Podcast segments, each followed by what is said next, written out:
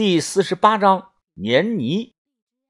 你看，阿春开始啊叫于哥是傻大个子，现在叫于大个。虽然于哥薅了他的头发，但现在看啊，他两人的关系似乎没那么僵了。我和小轩、豆芽仔一组，于哥和阿春跟着把头。我们沿着地下河周围分头找，希望能有所发现。小心点别绊倒了。小轩不时的扭头，用手电照向周围。你看那块钟乳石，像不像是孙悟空的金箍棒呀？小轩说的钟乳石啊，模样细长，十几米高，上下连在了一起，天然的石纹表面像是刻了花纹，就像是东海龙宫里的定海神针。乱找着，乱看着，小轩又突然小声的说：“哎。”我问你个事儿啊，年前你和那个姓白的有没有过？什么？你你说谁呀？哪个姓白的？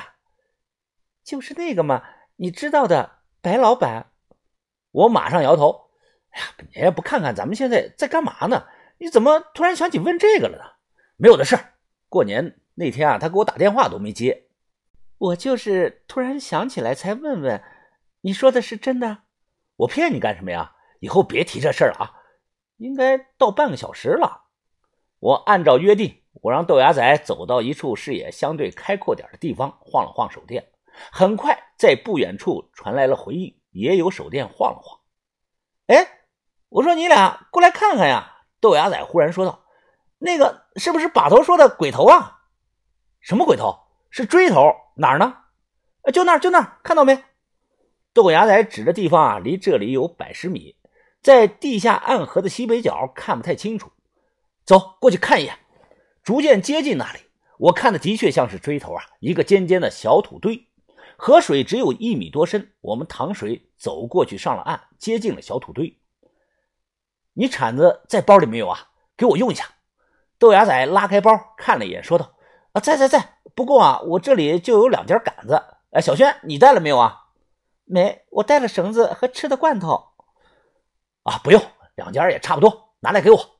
豆芽仔拧好螺丝啊，他递给了我。下洛阳铲取土，看啊，那是非常简单。其实有很多的窍门，除了我之前说过的正手三圈，反手两圈外啊，还需要注意两点。向地下打垂直探洞，姿势啊很是重要，就像军训时踢正步一样，走着走着顺拐了就不合格了。要和外人搭伙啊，老把式一看你这抓铲子的姿势，就知道你是不是新手。身体站直，两腿分开，在胸前用双手握铲，然后呢，铲头挨着地面的时候啊，一定要刚好处在两腿的中间。这是站姿和握姿。现在网上能买的洛阳铲呢，基本上都是大半圆铲，也能用，但是不太好用。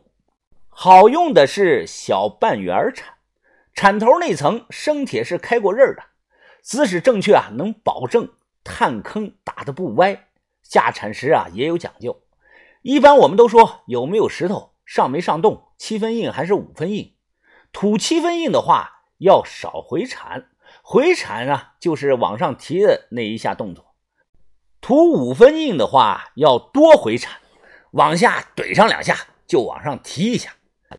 这都是老辈的经验，具体有多好用，买把铲子在自家地里试一下就知道了。打完以后啊，有检测的办法，拿一面镜子，借助着阳光向探坑底下照。如果镜子能把阳光直射到洞顶，那证明洞是直的，合格了。如果阳光射到了洞壁上，不上不下去的，那证明探洞打歪了，不合格。如果洞弯了，还得硬往下打，那很快就会发现，哎，我怎么越打打着打着就趴下了？两节杆子接起来，小轩蹲在地上帮我照明，我往下打探坑下铲。这不行啊！豆芽仔抓了把土说：“这都是死土啊，再探深点吧。”二十多分钟后，停停停停停停停！豆芽仔抓着一把土大喊道。这是刚带出来的，放到鼻子边闻了闻。豆芽仔抓着土让我看。哎，疯子，哎，你快看看，你见过这种土层吗？怎么这么燃呢？怪不得老沾那个铲头。下了三米多深时啊，铲头带上来一层灰白色的土层，看着像是泥浆，非常的粘手。我抓一把攥在手心里啊，使劲的一握，再松开手都不掉，粘手上了。可奇怪呀，这肯定不是白高泥，这是什么土层？没见过。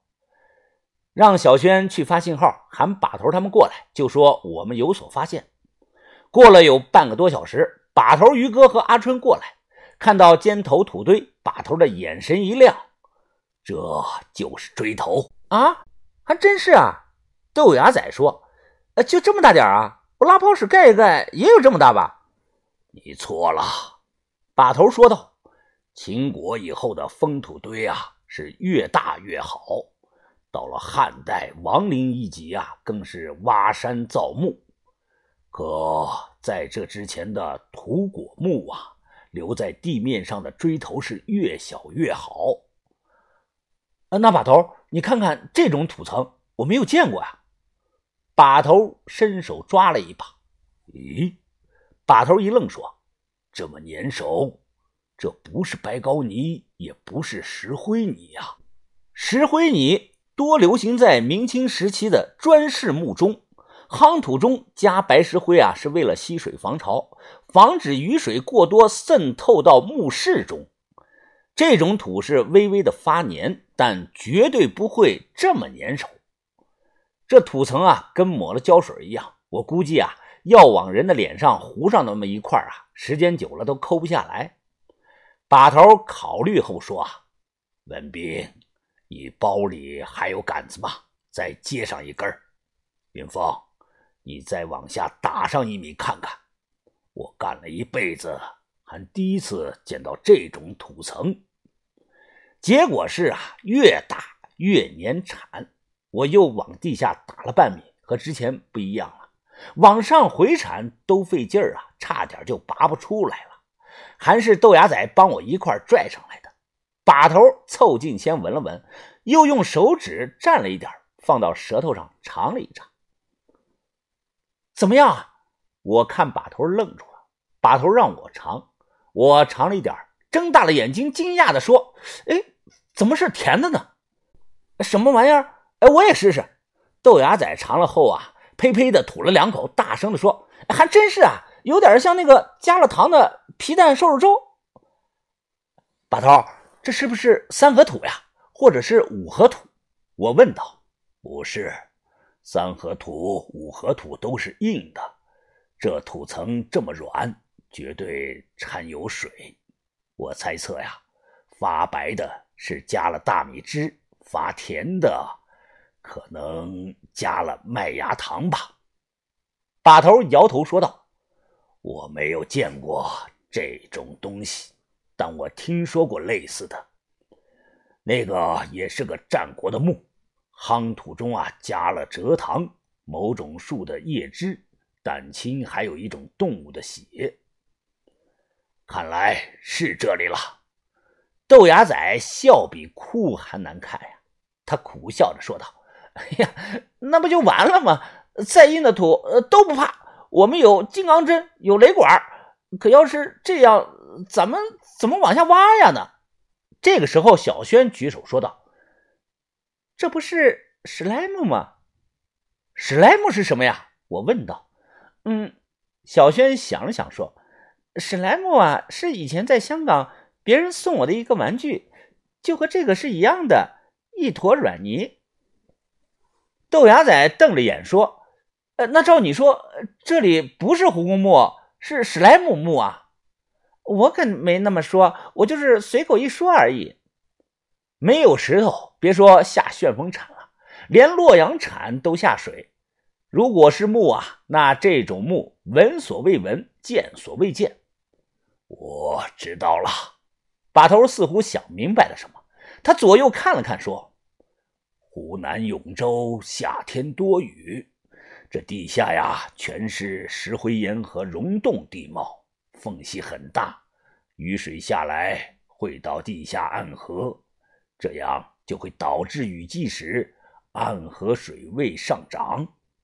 把头后退了两步，指了指脚下，说：“几个月之前，我们现在站的地方应该泡在水里，暗河水位下降后又漏了出来。